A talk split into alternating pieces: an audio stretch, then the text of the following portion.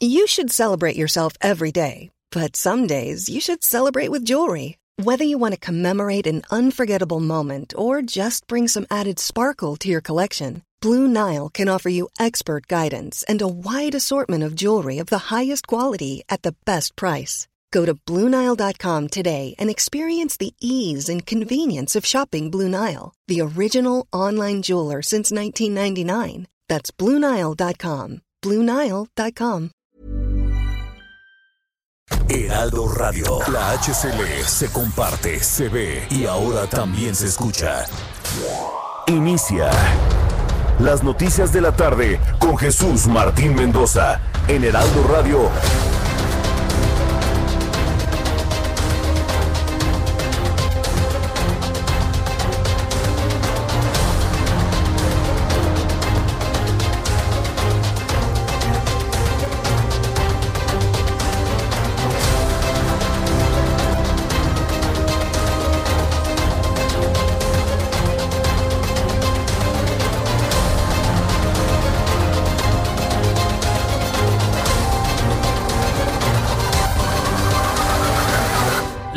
De la tarde en punto, hora del centro de la República Mexicana. Bienvenidos, muy buenas tardes. Iniciamos el Heraldo Radio con toda la información importante de las últimas horas, arrancando una semana que promete, promete ser muy nutrida en información. Así que le pido por favor, súbale el volumen a su radio.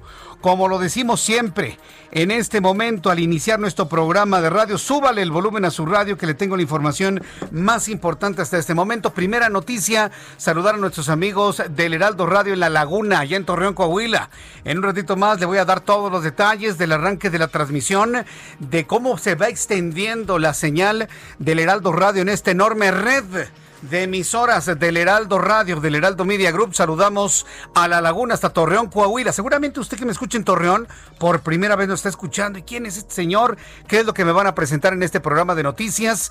Bueno, pues toda la información importante que ha ocurrido en las últimas horas. Súbale el volumen a su radio y le presento lo más destacado hasta este momento.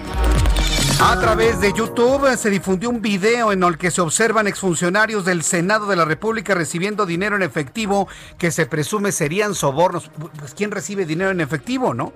Han difundido un video de exfuncionarios del Senado recibiendo bolsas de dinero. La Fiscalía General de la República desconoce su procedencia. Perdón, pero ahí sí, permítanme dudarlo. Todas estas son filtraciones ordenadas por el presidente de la República, quien ya, ya le urge, ya le urge generar en la opinión pública una especie de rechazo hacia todos los priistas, panistas, periodistas. No van a aparecer morenistas porque ni siquiera Morena existía en esos videos. Claro, ya le urge. Usted se traga eso de que, ay, ¿quién sabe de dónde habrá salido? Ay, por favor, yo no me trago ese cuento. ¿Usted se lo traga? Pues tampoco, ¿no? Yo creo que lo peor que ha hecho esta administración es jugar con la inteligencia de la sociedad mexicana. Ahora me salen con que no quién sabe de dónde salió. Dicen que tiene que ver con Emilio Lozoya, pero ahora resulta que nadie sabe, nadie supo. Consultada al respecto, la Fiscalía General de la República contestó que el video no está en su poder y tampoco lo ha ofrecido como prueba Emilio Lozoya. Vamos a escuchar lo siguiente. 1500. Este es el sonido, escucha usted al fondo, de cómo eh, entre ellos están poniendo fajos gigantescos de dinero en efectivo en una mesa. Se presume que son oficinas del Senado de la República y evidentemente esto ya se está, eh, eh, ya se está analizando. ¿Cuál es el efecto de este video? ¿Legal? No, hombre, es un efecto político mediático. Por favor, yo le pido a usted, usted que escucha el Heraldo Radio en toda la República Mexicana, que no le insulten su inteligencia, por favor, de verdad. No permita que le insulten su inteligencia. Esto está filtrado, evidentemente, desde lo más alto del poder en este país, es mi percepción. ¿Para qué? Para empezar a generar una percepción político, mediático, electoral que nada tiene que ver con la investigación de sobornos, con la investigación de corrupción, con la devolución al pueblo de lo, robado al pueblo, como le llamen. Esto tiene un objetivo de generar expectativa y también que dejemos de hablar del COVID, pero no vamos a dejar de hablar del COVID como la ven. Así que quienes estén haciendo el monitoreo de este programa, pónganlo ahí de que no voy a dejar de hablar del COVID y que vamos a seguir hablando de los enfermos, de los contagiados, de los fallecidos y de la estrategia que ha sido un verdadero fracaso del gobierno federal para detener la pandemia que está a punto de llegar a los eh, muy críticos 60 mil mexicanos muertos. Al ratito le voy a tener todos los detalles de ello. Por lo pronto en estas noticias que de alguna manera están buscando efectivamente que que se genere una expectativa, un escándalo y que dejemos de hablar del COVID. Congelan cuentas de juez y funcionario que abusó de menores en Puerto Vallarta.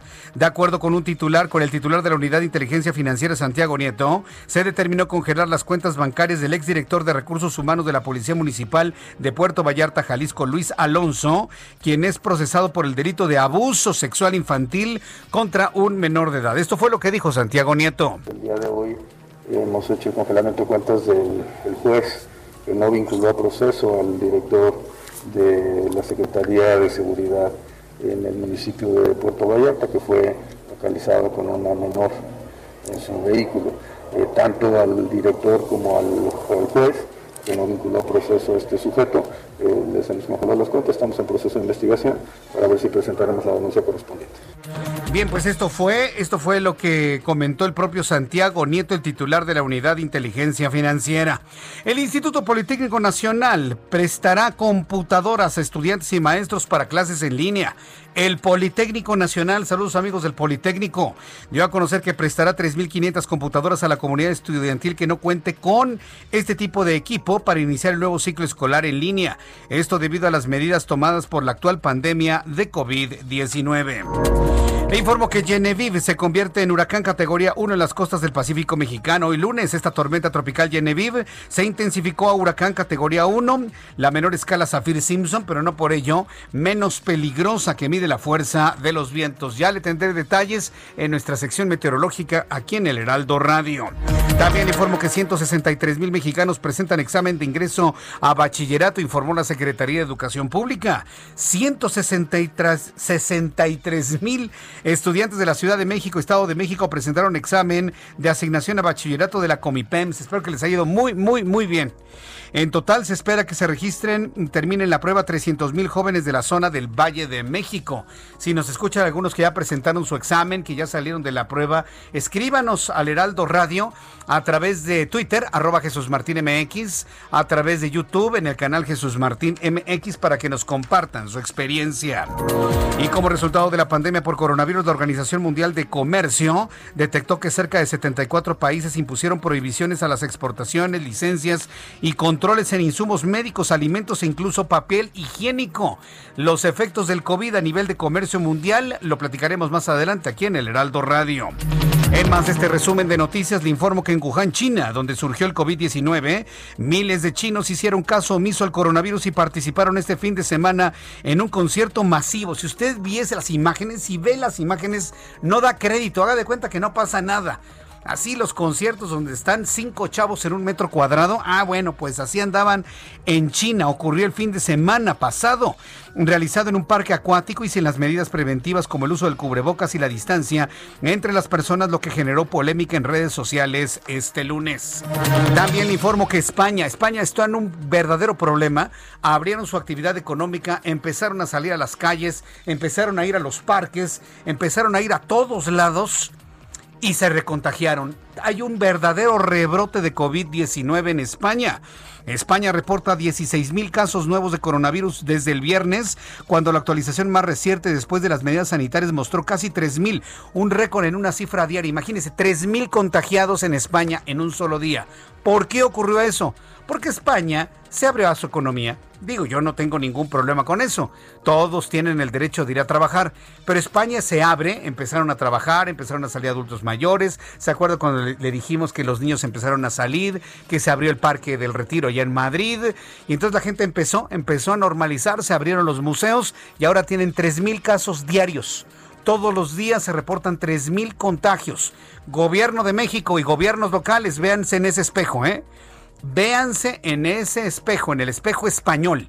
y España tiene más semanas de ventaja que nosotros en cuanto a la experiencia del COVID-19. Todo parece indicar que en España volverían a suspenderse todas las actividades para poder frenar esta escalada de COVID en España.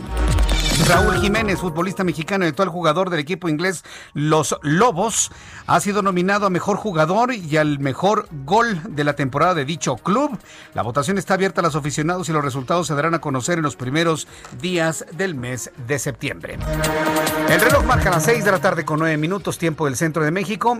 Vamos a revisar la información de los estados con nuestros corresponsales. Empiezo con Karina García, nuestra corresponsal en Oaxaca. Adelante, Karina. Gracias, Jesús Martín. Buenas tardes. El gobernador Alejandro Murat Hinojosa aseguró que la ocupación de camas de hospitalización disminuyó gracias al reto de 40 días por Oaxaca, que consiste en utilizar correctamente el cubrebocas ante la pandemia de la COVID-19. Este día me dirijo a ti primero para reiterarte que seguimos en semáforo naranja, por lo tanto debemos de seguir en estado de alerta utilizando las medidas de mitigación como son el lavado de manos, distanciamiento social y si puedes quedarte en casa, pidió el mandatario estatal. Y es que de acuerdo a la Secretaría de Salud y Servicios Estatales de Salud, la entidad registra una ocupación de camas de hospitalización general del 39% hasta el 8 de agosto. Sin embargo, este 15 de agosto presentó una disminución de 4 puntos porcentuales para ubicarse el 34%. Finalmente te comento que el gobernador llamó a no bajar la guardia para seguir en la línea de la transición a la nueva normalidad la entidad registró 12.358 casos confirmados y 1.145 defunciones. Es el reporte. Muchas gracias por la información, Karina. Gracias, buenas tardes. Esto allá en Oaxaca. Vamos directamente hasta el Estado de México con nuestra corresponsal Leticia Ríos. Adelante, Leti. Hola, ¿qué tal? Jesús Martín, buenas tardes. Eh, te platico que luego de cinco meses de permanecer cerrados, este lunes reabrieron cines, teatros, museos y gimnasios en el Estado de México a pesar de que la entidad eh, permanece en semáforo naranja. Esto como una medida de apoyo a la reactivación económica por parte del gobierno estatal, que fue reconocida por los empresarios del sector del entretenimiento. El presidente de la Comisión de Industrias Culturales del Consejo de Cámaras y Asociaciones Empresariales del EDOMEX, Iván Cochegru Rivera, destacó que el sector del entretenimiento registró afectaciones importantes, difíciles de resolver durante la contingencia sanitaria. Precisó que el sector cinematográfico acumuló pérdidas por 5 mil millones de pesos en el Estado de México durante el cierre, mientras que de las 10 mil familias que dependen de la industria teatral a nivel nacional, 5 mil son mexiquenses. Y bueno, Jesús Martín, hoy eh, pues hicimos un recorrido por diferentes establecimientos de estos giros en el Valle de México. Observamos baja afluencia de visitantes en las salas de cine durante este primer día de reapertura. En tanto, en algunos gimnasios de plazas comerciales todavía pues se están cerrados sin una fecha específica para reiniciar actividades. Sin embargo, en otros eh, más pequeños, eh, estos establecimientos ya están abriendo al público y bueno, pues como te comentaba también a partir de este de este lunes reabren eh, museos en la entidad y bueno, pues lo que sí pudimos observar es que se están cumpliendo con las medidas eh, de protección, las medidas de sanitización establecidas por la autoridad y eh, como es la afluencia del 30% de usuarios, el tapete sanitizante, toma de temperatura, distribución de gel antibacterial y pues muchos carteles con información sobre las medidas de protección. Afortunadamente hasta el momento no ha sido mucha la afluencia de visitantes a estos establecimientos. Estaremos pendientes para ver qué ocurre en los siguientes días. Correcto, Leti. Muchas gracias por la información. Muchas gracias, buenas tardes. Saludo con mucho gusto a Fernando Paniagua, nuestro corresponsal en el estado de Querétaro. Adelante, Fernando, ¿qué novedades hay con el COVID allá? Jesús Martín, buenas tardes. Pues resulta que en Querétaro las personas se, contagian en reuniones familiares y fiestas. En el estado son estas eh, reuniones las que mayor índice de contagio registran según la vocería organizacional COVID-19 de Querétaro. Esto contrario al que pudiera pensarse.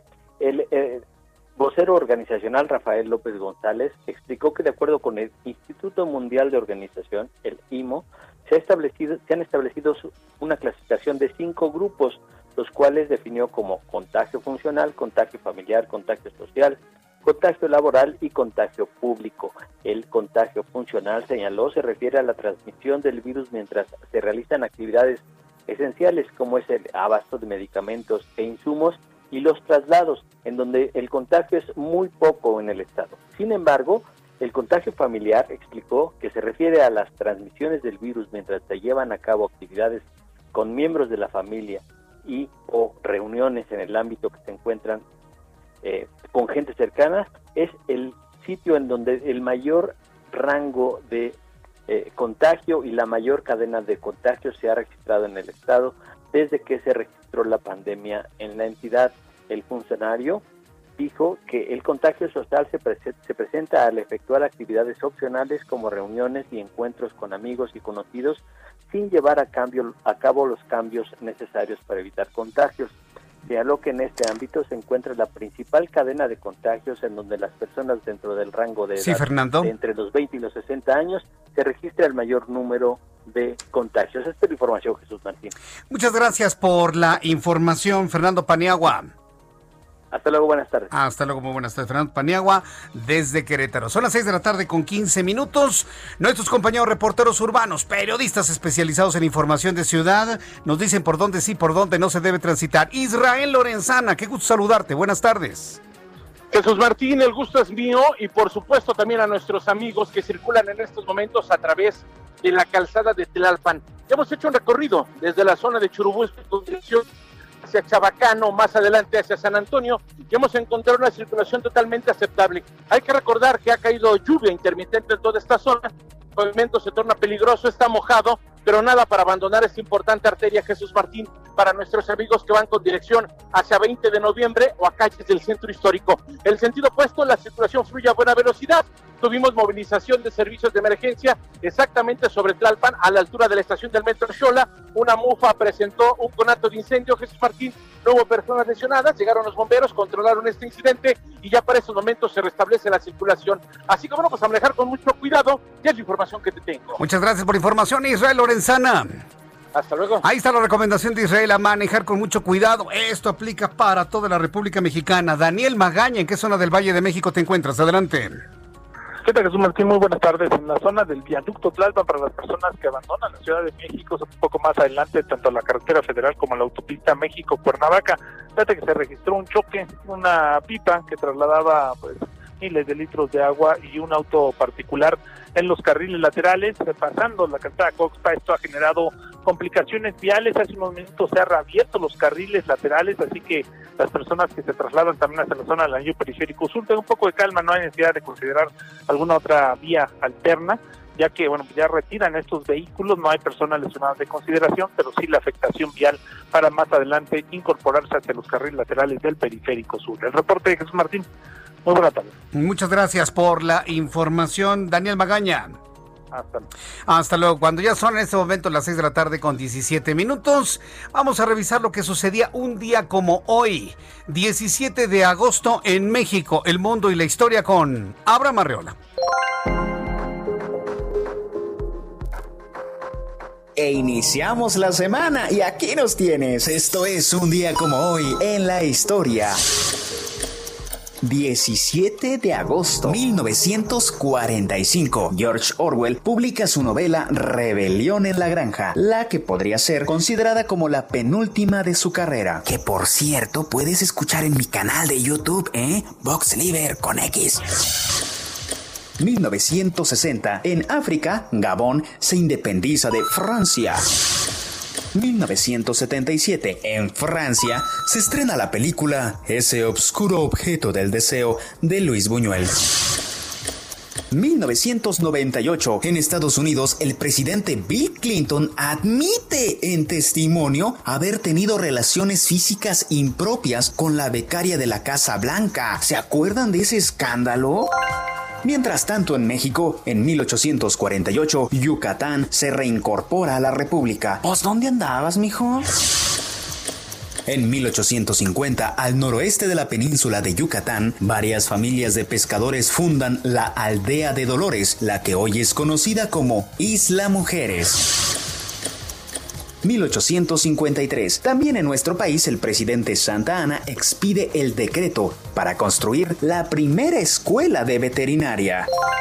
Además, hoy en México es el Día del Médico Veterinario Zootecnista. Pero de todos modos, esto ha sido un día como hoy en la historia. Excelente inicio de semana. Excelente inicio de semana también para ti, Abraham. Muchas gracias por lo que nos comparte. Sucedía un día como hoy, 17 de agosto, en algún momento de la historia. Vamos a revisar las condiciones meteorológicas para las próximas horas. Sigue lloviendo en buena parte del territorio nacional y sobre todo porque ya en la costa del Pacífico mexicano tenemos un sistema ciclónico a manera de huracán. Entonces hay que tomarlo en cuenta. Se trata del huracán Genevieve. El eh, huracán categoría 1 Genevieve y canales de baja presión, hay una estabilidad superior y sistema de alta presión, lo que está provocando la intensa lluvia en todo el territorio nacional. Esta tarde a las 4, el huracán Genevieve categoría 1 se localizó a 390 kilómetros al sur de Manzanillo al sur de Manzanillo, Colima, presentando desplazamiento paralelo a las costas del occidente mexicano y sus extensas bandas nubosas generan precipitación muy importante en Oaxaca, en Guerrero, en Michoacán, en Colima, en Jalisco y en Nayarit, es decir, toda la costa del Pacífico mexicano. Pero esas bandas nubosas van a alcanzar el centro del territorio nacional, por lo que yo le recomiendo que esté usted muy pendiente de aguaceros torrenciales para las próximas horas en el centro del país. Por favor, tómelo en cuenta, no se confíe. En unos instantes le voy a presentar una de las imágenes satelitales, se la describo pues para quienes nos escuchan a través de la radio en toda la República Mexicana y para quienes nos están viendo a través de YouTube en el canal Jesús Martín MX, verá usted el tamaño del sistema. En realidad no es uno de los sistemas más grandes que hemos conocido en la costa del Pacífico mexicano. Sin embargo, es un sistema importante por la velocidad de sus vientos. Recuerda que a mayor velocidad, mayor altura en atmósfera, y entonces el sistema puede ser puede golpear menos. Este tipo de huracanes que están entre tormenta tropical y huracán categoría 1 llegan, llegan sin duda alguna a generar muchos dolores de cabeza en cuanto a lluvias en toda esta franja. Ya ve usted, los brazos de efecto de tormenta tropical alcanzan el centro del país. Toda la nubosidad que usted ve en estos momentos en el Valle de México es producto del sistema Genevieve que se está eh, precipitando completamente en toda la costa del Pacífico mexicano. Se lo describo para quienes nos escuchan en radio, todo lo que es el norte del país, inclusive la península de Baja California, libre de nubosidad, los estados colindantes con los Estados Unidos, eh, inclusive hasta con cielo despejado, cielo azul, pero el resto del país completamente nublado, inclusive la península de Yucatán, también con condiciones de próxima lluvia en las siguientes horas. Ya con estos elementos le doy a conocer el pronóstico del tiempo para las siguientes horas. amigos que nos escuchan en el Estado de México, temperatura en este momento 18 grados, mínima 9, máxima 21 el día de mañana. En Guadalajara, mínima 16, máxima 27, llueve con fuerza. Ya en Guadalajara, en Monterrey, nubladito pero no llueve, mínima 23, máxima 33 para el día de mañana. En Tampico, Tamaulipas, mínima 20, máxima 32. Villahermosa, Tabasco, mínima 23, máxima 32. Acapulco, mínima 24, máxima 29 allá en Acapulco. Y aquí en la capital de la República, el termómetro en este momento está en 19 grados, está fresco. La temperatura mínima estará en 11 grados, va a ser mucho frío mañana temprano. Y la máxima, 25 grados Celsius.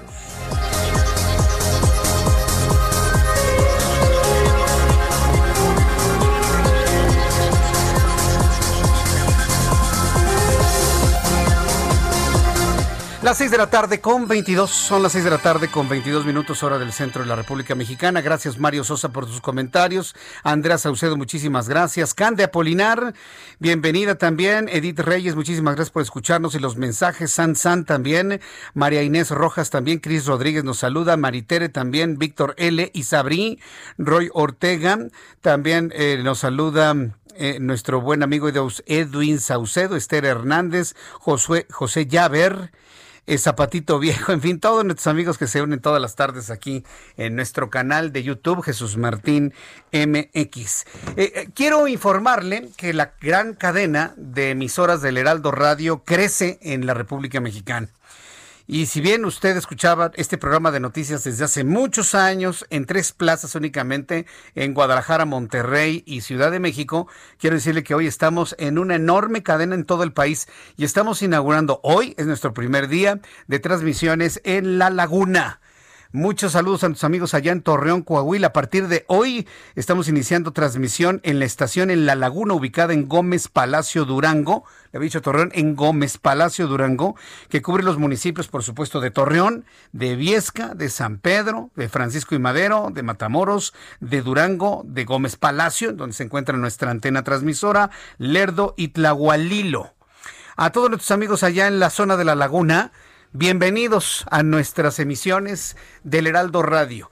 Para usted que me está escuchando por primera vez y a lo mejor nos está sintonizando en la frecuencia eh, del 104.3, del 104.3, estará usted preguntando si esta estación ¿Quiénes están hablando ahí? Bueno, es una emisión desde el centro del país para toda la República Mexicana. Tenemos los mejores programas informativos de la radio mexicana. Tenemos los mejores programas de análisis, de entretenimiento, de análisis político, en fin, lo que usted busca de una emisora de radio que alguna vez existió pero ya no, ahora está aquí en el Heraldo Radio. Si usted quiere conocer lo mejor de una estación de radio, somos los herederos de la mejor radio informativa en este país. Voy a los mensajes. Bienvenidos amigos de XHERS 104.3 en La Laguna. Esto es el Heraldo Radio. Voy a los anuncios y regreso enseguida. Escuchas a Jesús Martín Mendoza con las noticias de la tarde por Heraldo Radio, una estación de Heraldo Media Group. Heraldo Radio. La HCL se comparte, se ve y ahora también se escucha. Las noticias de la tarde con Jesús Martín Mendoza. Regresamos. Son las seis y media, las seis de la tarde con 30 minutos hora del centro de la República Mexicana. Hay una mofa tremenda. Nuestros amigos que nos eh, siguen a través de nuestro canal de YouTube, que es nuestra forma de contacto y de retroalimentación, están muertos de la risa que porque a un grupo de de pseudo periodistas o periodistas, ¿cómo les llaman? Periodistas alternativos. en donde está el Molécula, el payaso este del pirata falso y la señora Güera, el señor chiquito y todos, todos estos, personajes que ya les dieron doctorado. ¡Ah, Chihuahua! En este país se le da doctorado por andar este, de lambiscones con el presidente de la República. No, bueno. No, pues a mí me van a quitar mis títulos, me van a regresar a, preescolar, ¿no? Así como voy, a mí me van a regresar a preescolar. No, bueno, pues que les, que les sea útil. Me preguntan que con cuántas fichas de, corcholatas de cerveza. No sé, ahí sí, la verdad, no lo sé. Yo de esas cosas no sé nada, absolutamente. Entonces, pues vaya, un saludo para quienes les dieron su doctorado, doctorado honoris causa. Fíjense que los verdaderos doctores, los verdaderos doctores en este país, los, que han alcanzado niveles de doctorado o varios doctorados, que hay gente muy inteligente en México, deben sentirse verdaderamente ofendidos, ¿eh? Ofendidos, porque ¿dónde queda el esfuerzo, no? ¿Dónde queda el talento? ¿Dónde queda el esfuerzo? ¿Dónde queda eh, eh, la sapiencia, la cultura, este, el crecimiento intelectual de este país? ¿Dónde queda? A nivel del, del orden molecular, para algunos será algo grande, ¿no? Digo, por eso lo digo, para algunos será alguien muy grande, para otros no tanto. Pero bueno, no puedo parar de reír cuando lo vi. Pero bueno, voy a tratar de olvidar el asunto porque si no, no voy a poder darle las noticias. Bien, son las 6 de la tarde con 32 minutos hora del centro de la República Mexicana. Bien, pues vámonos con asuntos verdaderamente, verdaderamente importantes. Y esto que le digo es importante porque la verdad, aunque no es nuevo el que se filtren videos, el que se filtren videos, dígame usted, ¿usted va a creer que el gobierno federal no sabe de dónde salió el video donde aparecen algunos senadores manejando grandes fajos de billetes de dinero? O bueno, presuntos senadores o personas supuestamente en el Senado. ¿Usted cree que nadie sabe de dónde salió? Ay, por favor, de verdad. Yo lo único que les pido y lo único que le quiero pedir al gobierno de México, de verdad, con, todo cariño y corazón, así escríbanle, quienes están haciendo el monitoreo y pásenselo a Alejandro Gersmaner y pásenselo a Alfonso Durazo y al pásenselo al presidente de la República. Nada más una súplica. Hagan lo que ustedes quieran. ¿sí? Hagan lo que ustedes quieran. Nada más dos cosas. Ni el pueblo es tonto, ¿sí? ni nos gusta que nos insulten la inteligencia. Entonces, dos asuntos que deben tomar en cuenta. El pueblo no es tonto, ¿eh? Y es suficientemente inteligente como para reaccionar de una manera negativa ante el insulto de la inteligencia. No insulten nuestra inteligencia, nada más. De ahí en fuera, hagan lo que quieran. Finalmente, su imagen y a ver quién les cree. Pero no insulten la inteligencia diciendo, ay, ¿quién sabe de dónde salió? ¿Quién habrá sido el maloso que filtró un video y que todo el mundo considera la noticia número uno del día de hoy? ¿Qué a poco ya se les olvidó el dinero que recibía René Bejarano? ¿De, verdad están muy asombrados todos? ¿O quieren que, recordemos el video donde René Bejarano, que es muy íntimo de Andrés Manuel López Obrador, recibía los fajos de dinero del señor de las ligas? ¿De, verdad se les olvidó? ¿O están tan chavos que eran unos niños cuando eso ocurría? Yo creo que más bien es eso. Entonces, por favor, señores, vamos metiéndole. Mire, el público que nos sigue aquí en el Heraldo Radio en este horario, usted y yo sabemos de dónde venimos. Y es un público muy exigente, es un público muy preparado, es un público muy conocedor que no se conforma con cualquier explicación a las notas. Entonces, no nos dejemos eh, que nos insulten nuestra inteligencia con esto, que sin duda se ha convertido en la noticia escándalo del día de hoy y no por ello la más importante. La más importante es que se siguen muriendo mexicanos por COVID y se siguen contagiando. Pero vamos por partes. Hoy fue difundido, quién sabe por qué, por quién, un video de exfuncionarios del Senado recibiendo bolsas de dinero supuestamente del caso Lozoya. Un video difundido en redes sociales muestra a Rafael Carabeo Opengo, exsecretario técnico de la Comisión de Administración del Senado, recibiendo dinero junto con Guillermo Gutiérrez Vadillo, ex colaborador del gobernador de Querétaro, Francisco Domínguez, que por cierto, nada más que se conoció el video, Francisco Domínguez, el gobernador, le dijo a su secretario particular, ¿sabes qué? te me vas, porque no quiero aquí que me armen, me armen un relajo, ¿no? Y que lo corre. Esto acaba de ocurrir hace unos cuantos minutos. En la grabación subida ayer domingo 16 de agosto en el perfil de YouTube a nombre de Juan Jesús Lozoya Austin, que coincide con el nombre del hermano del exdirector de Petróleos Mexicanos, Emilio Lozoya, se ve la entrega de bolsas de dinero en efectivo, por lo que en la descripción se lee, aquí se ve cómo se recibe dinero para contratos con Pemex. Yo, yo pensé que los contratos de Pemex se firmaban en Pemex, no en el Senado, ¿no? Para empezar.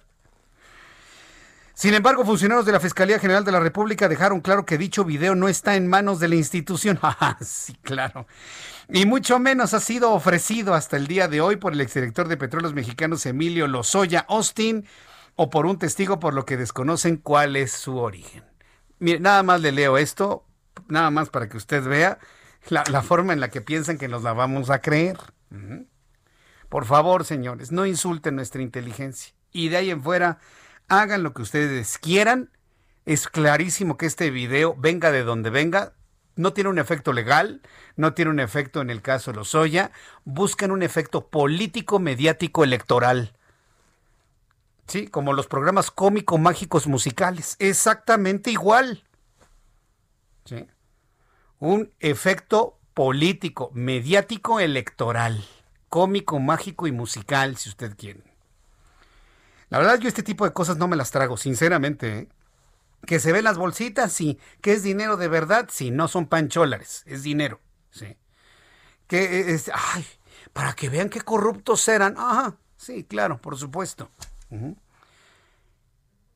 Mandar videos completamente fuera de la investigación para generar el impacto. Y hay quien se lo cree. Y que se lo, se lo están presentando como ¡Ah! tremendo sí es un asunto escandaloso, evidentemente, habla de la corrupción, pero las formas en las que se le dan a conocer a usted y a mí son exactamente las mismas que la del neoliberalismo, exactamente igual.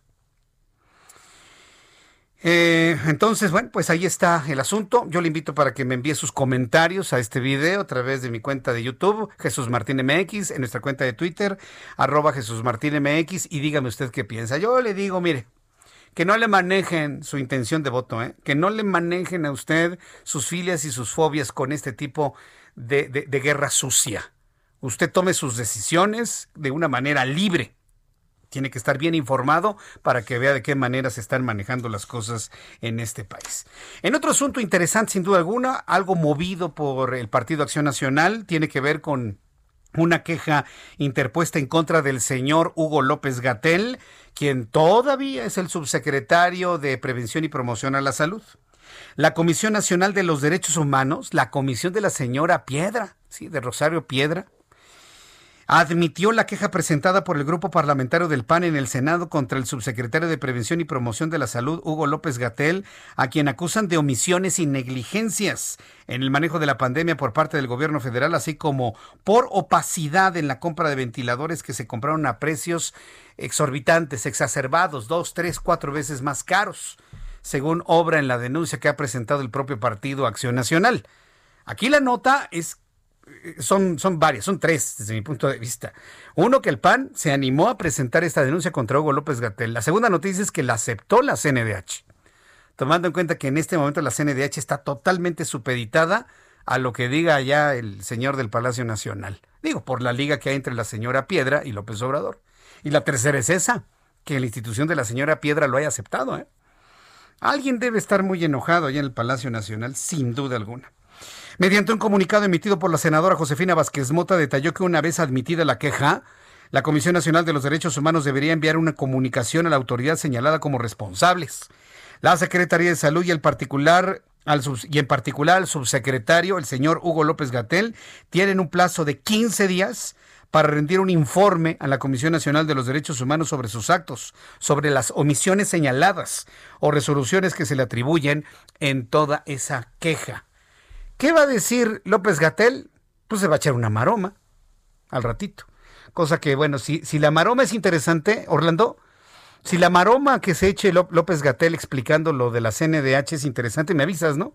Ya presentamos un pedacito, porque en realidad yo sigo en la idea de que no tenemos por qué estar escuchando mentiras completas y verdades a medias en la conferencia vespertina del COVID-19. Basta con que le diga cuántos mexicanos han contagiado, cuántos mexicanos se han muerto, cuál es el nivel de letalidad en México, cuántos hubo más de ayer a hoy, tanto en contagiados como fallecidos, y eso es más, más que suficiente. Entonces, si hay algo interesante que diga el señor Gatel, ya sea que asuma y enfrente valientemente la denuncia ante la CNDH, o si se echa una, una maroma, ¿no? Sí. Em, bueno, pues ya en cuanto ocurra eso, se lo habré de presentar. Otro asunto también, sin duda, importante, el Instituto Politécnico Nacional prestará, prestará computadoras a estudiantes y maestros para las clases en línea. Un asunto que la verdad vale la pena eh, señalarlo, porque Ayer la Secretaría de Educación Pública dio a conocer ya todo el plan de transmisiones para la educación básica, para la educación media superior a través de los canales de televisión, que por cierto, ¿eh? ya está incluido también la cadena del Heraldo Televisión. El Heraldo en todo el país, y bueno, porque nos vemos en todo el país a través de Easy, pero debo decirle que en el Valle de México, en nuestra transmisión del canal 10.2, vamos a estar transmitiendo las clases de la Secretaría de Educación Pública. De esta manera, el Heraldo Televisión está ya en este momento considerado como una de las cadenas de televisión más importantes del país. Una de las cadenas de televisión más importantes del país. Y ayer lo pudimos ver precisamente en, el planteamiento de la Secretaría de Educación Pública y del propio secretario Esteban Moctezuma Barragán lo que iba a presentar Televisa, lo que estaría presentando Televisión Azteca, lo que estaría presentando Imagen Televisión y El Heraldo Televisión. Ahí están las cuatro cadenas importantes, así reconocidas por eh, la instancia educativa federal el día de ayer. Entonces, yo creo que vale mucho la pena que estemos muy pendientes de la eh, parrilla programática, la cual, conforme avance la semana, se la voy platicando un poquito. Al ratito voy a ir a ese tema y profundizarle más sobre el gran esfuerzo que estaría haciendo el Instituto Politécnico Nacional, que va a ofrecer 3.500 equipos de cómputo para estudiantes y profesores que no cuenten con una computadora, debido a que la actual pandemia ha limitado la clase en todos los niveles, por lo que el segundo semestre del año se llevarán a cabo de manera virtual. Vamos con Gerardo Suárez, reportero del Heraldo Media Group, con más detalles sobre esto. Adelante, Gerardo. Gusto en saludarte. Bienvenido. También un gusto en saludarte, Jesús Martín. Muy buenas tardes. Como bien comentabas, el Instituto Politécnico Nacional otorgará 3.500 computadoras portátiles a alumnos y profesores que carecen de estos equipos con el fin de poder realizar sus actividades académicas durante el confinamiento a causa del COVID-19. Del total de estas laptops, 2.500 se van a entregar a estudiantes de nivel medio superior y superior, y las mil restantes serán para los docentes. Así lo detalló el director general del Politécnico Mario Alberto Rodríguez.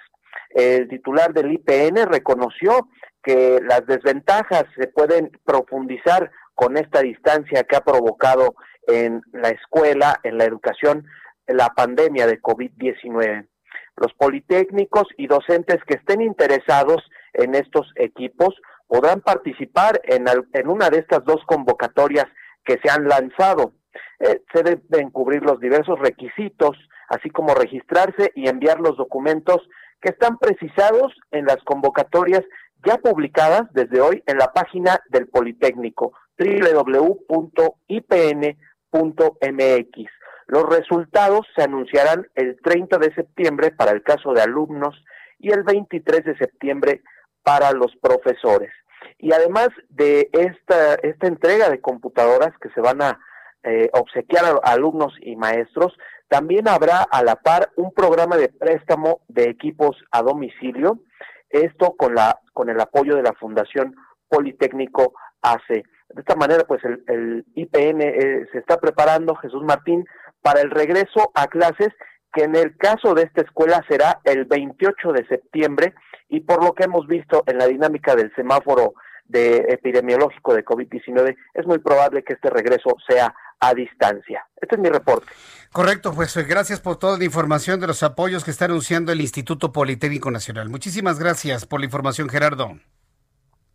Gracias, Jesús Martín. Que te vaya muy bien. Hasta luego. Nuestro compañero Gerardo Suárez. Un saludo para el Instituto Politécnico Nacional. De verdad, muchísimas gracias. Me, decían que los reporteros no se escuchaban en YouTube. Ya, ya, ya, se escuchan, ¿eh? Para que usted me siga escribiendo lo que quiera comentarme a través de YouTube. Jesús Martín MX. Jesús Martín MX.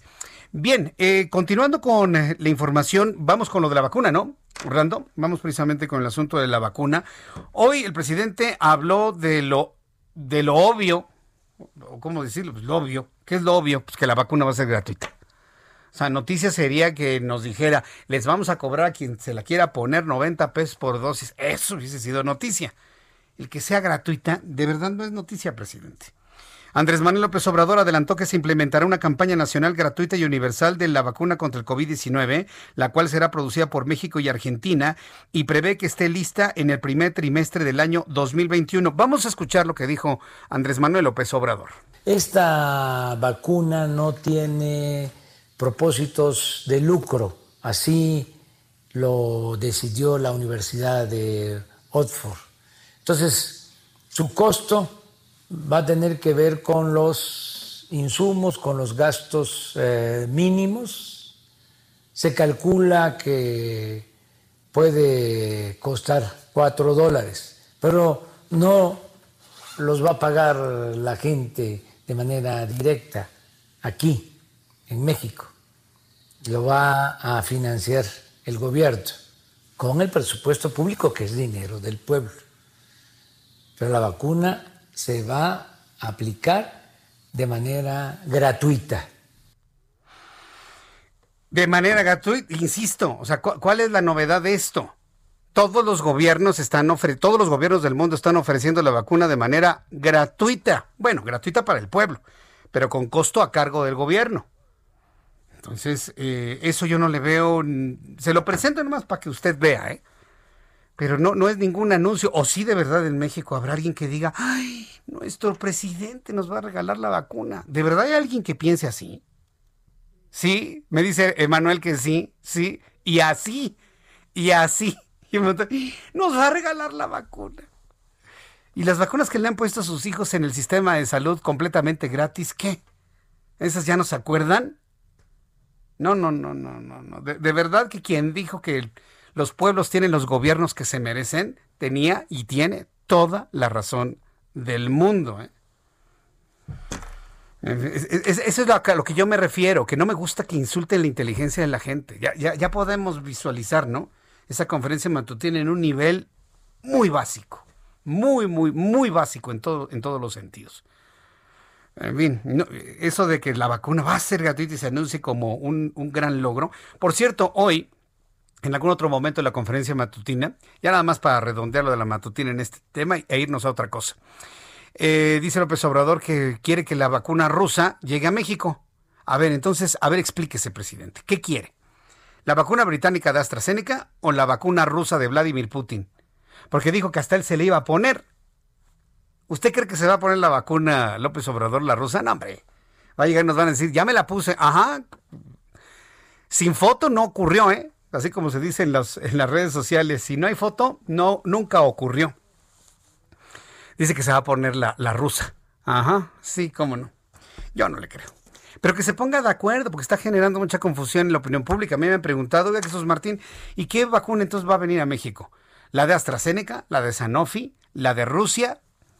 Pues mire, está el convenio con la británica AstraZeneca y Argentina para eh, maquilarla en México y en Argentina.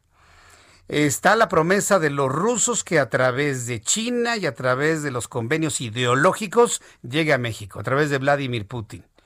Sanofi Pasteur como que marcó su línea, ¿eh? Sanofi dice, estamos analizando la situación y Marcelo Ebrard, que fue el que operó, el que operó el con el laboratorio francés, que es Sanofi, pues ya no ha dicho esta boca es mía, ¿eh? pero Marcelo Ebrard operó el acuerdo francés con Sanofi Pasteur para que llegue la vacuna de Sanofi. Y Sanofi dice, estamos analizando la situación.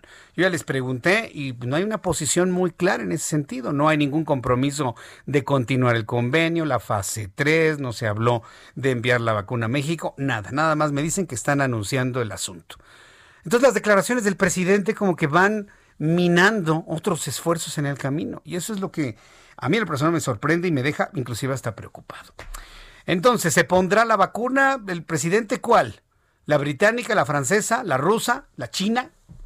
No sabemos. Es uno de esos grandes, grandes misterios. Dice Enrique Telles Girón que él no tiene ningún problema, que a él le gustan las rusas. Las vacunas. Sí, duelen mucho, ¿eh, Enrique? Yo nomás te digo, yo nomás te aviso.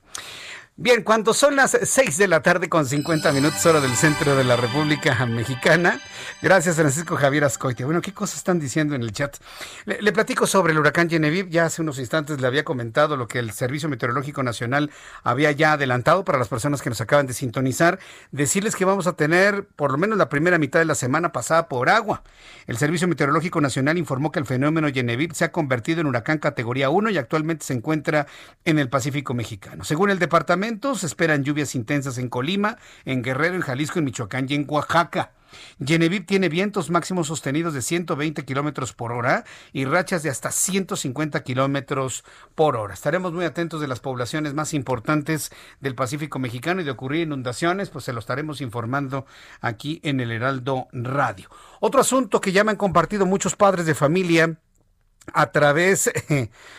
Eh, de nuestra plataforma de YouTube. Dice, con medidas extraordinarias de seguridad que no se habían implementado anteriormente, este fin de semana presentaron su examen de asignación a bachillerato del Comipem, 163 mil estudiantes de la Ciudad de México. Saludos a todos los chavos que presentaron su examen, a los padres de familia que ayudaron a sus hijos a presentar su examen. Espero que obtengan un lugar. Esto ocurrió tanto en la capital del país como en el Estado de México. Se espera que sean más de 300 mil jóvenes quienes hagan la prueba entre esta y la siguiente semana. En conferencia de prensa, Javier Olmedo Badía, vocero de la Comisión Metropolitana de Instituciones de Educación Media Superior, Comipems, detalló que derivado de la contingencia sanitaria por el coronavirus, en esta ocasión se tuvieron que abrir cuatro fechas para la presentación del examen de asignación para evitar la concentración de muchas personas en las 146 sedes que se habilitaron para la aplicación de la prueba. Será el 18 de septiembre, mucha atención, 18 de septiembre cuando se publiquen los resultados de asignación del plantel de manera electrónica. A la semana siguiente, es decir, al 25, se espera que los jóvenes ya se encuentren inscritos a la opción a la que fueron asignados. La fecha de inicio de clases para cada uno de los planteles la decidirán las instituciones que conforman parte del Comipems. Entonces, ¿quién presentó su examen para Comipems? Deseo que le haya ido muy bien, que los jóvenes estén muy, muy eh, muy entusiasmados por integrarse al, al, sistema educativo para el siguiente ciclo escolar, ya sea a distancia, ya sea en línea o como finalmente lo quieran lo quieran hacer o se vaya a hacer, pero se trata finalmente de estar en el sistema educativo del país. Se trata de estar en el sistema educativo y aprovechar lo más posible la oportunidad que se abre. Muchas gracias por eh, tu comentario, Mari Gómez. Me pregunta, ¿qué sabes desde la mexicana que descubrió el talento de Aquiles del COVID? La doctora se llama Mónica Olvera de la Cruz, agregada de la Universidad Nacional Autónoma de México. Estoy investigando esa información. Por eso, si no se la he presentado, es porque tenemos la responsabilidad de verificar primero lo que se ha dicho sobre ello. Y, pasa mismo con la cloroquina. Si usted me ha escuchado, no hemos presentado el asunto de la cloroquina con bombo y platillo, sobre todo porque sabemos, yo en lo personal sé, y seguramente muchas personas que me escuchan saben, las reacciones de cualquier compuesto que conlleve el cloro si hay ciertas sustancias en las que se pueda combinarse, reaccionar o salir libre el cloro, que finalmente es un gas, puede ser altamente tóxico. Entonces, hay cosas en las que hay que tener mucho cuidado. No estamos en el tiempo de echar campanas al vuelo, sino de ser muy prudentes, ser muy responsables en la información que se genera, porque hay cosas que pueden ser verdaderas y otras que no. Tenemos que ser prudentes en eso, porque está en medio de esto la vida de muchas personas que se están enfermando de COVID, que están buscando la forma de salir adelante y que una recomendación no verificada, poco prudente, podría complicarle su cuadro de enfermedad. Voy a ir a los anuncios. Después de los mensajes, le tengo un resumen con las noticias más importantes. Vamos a tener la actualización de los números de COVID-19. Eh, vamos a platicar más sobre el asunto de lo que ha sucedido en la Comisión Nacional de los Derechos Humanos y el Partido Acción Nacional, que ya presentó una queja contra el señor eh, Hugo López Gatel, si en su conferencia vespertina no hace machincuepas, bueno, pues entonces se lo presentaré. Voy a los mensajes y regresamos enseguida. Escuchas a Jesús Martín Mendoza con las noticias de la tarde por Heraldo Radio, una estación de Heraldo Media Group. Escucha la H, Heraldo Radio. Escucha las noticias de la tarde con Jesús Martín Mendoza. Regresamos.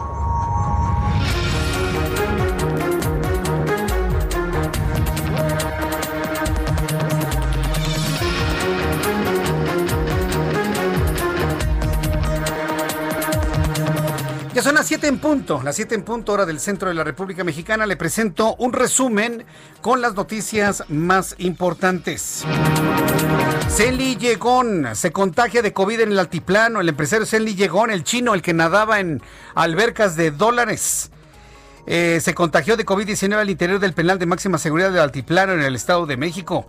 Esta información se origina luego de que un actuario del juzgado acudió a la prisión federal para notificar a Zen que el juez determinó no aprobar un amparo. Sin embargo, el actuario no pudo entrevistarse con Zen Lee Llegón porque personal del penal informó que el empresario está enfermo de COVID-19. Se desconoce su estado de salud hasta este momento se desconoce su estado de salud. Claro, el pronóstico es súper reservado porque pues, usted sabe, ¿no? El COVID-19 desde que no le presenta un síntoma hasta provocar la muerte. ¿Cómo está Zenly Llegón? Hasta el momento se desconoce su estado de salud. Está trascendiendo como pólvora esta noticia que usted se entera en el Heraldo Radio. También informo que Tabasco se suma a Oaxaca y prohíbe la venta de comida chatarra a menores de edad.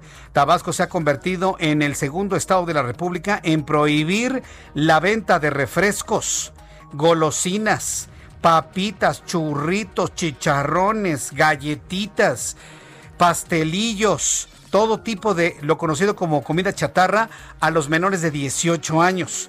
La propuesta se puso sobre la mesa hace unos días cuando el gobernador declaró que estaba trabajando en un borrador que enviaría al Congreso del Estado. La iniciativa que fue aprobada en menos de una semana prohíbe la venta, distribución, suministro de estos productos, agregando la prohibición de su posible consumo en centros médicos. Se prohíbe que se vendan papitas, galletas, churritos, chicharrones y todo tipo de refrescos dentro de las escuelas.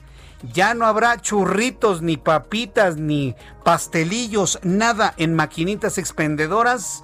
¿Será el fin de este tipo de alimentos? El problema es que no dan opción. Deberían de poner una maquinita expendedora de plátanos, de manzanas, de lechugas, de apios, de betabeles, de jícamas, Pero no, eso no se les ha ocurrido. Nada más están en la orden del presidente de pegarle a las transnacionales que fabrican estos productos. Ya lo estaremos platicando más adelante aquí en el Heraldo Radio.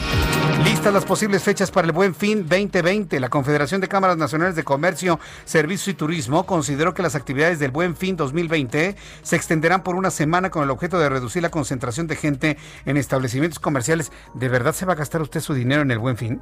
¿De verdad? ¿Sin trabajo? Para la gente que ha perdido su trabajo y recibieron a lo mejor alguna indemnización, ¿se lo van a gastar en el buen fin, de verdad? Debido al COVID-19, la Concanaco considera diversas alternativas como adelantar la fecha de realización del Buen Fin, aunque aún debe confirmarse, es posible que inicie el lunes 16 de noviembre, aprovechando que es día festivo en conmemoración al aniversario de la Revolución Mexicana, pero también se analiza realizarlo del 9 al 16 de noviembre con la finalidad de que sea mucho menor el, el aglomeramiento de personas. ¿De verdad usted va a gastar este año en el buen fin? ¿De verdad, de verdad, de verdad, de verdad? Yo lo digo para cuidar sus finanzas, ¿no? Así como hay algunos preocupados por lo que se comen los niños, bueno, pues hay quienes estamos preocupados por lo que usted va a gastar. No se vaya a quedar sin dinero fin de año, ¿eh? Piénselo bien, está tiempo.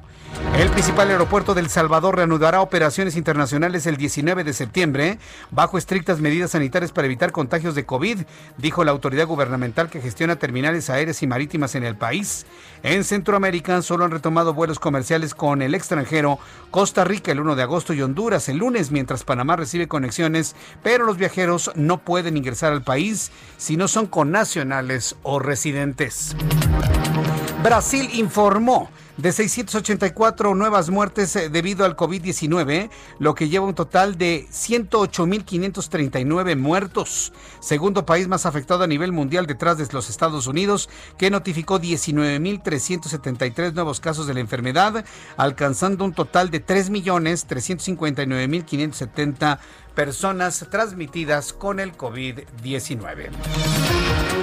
Estas son las noticias en resumen. Le invito para que siga con nosotros. Le saluda Jesús Martín Mendoza.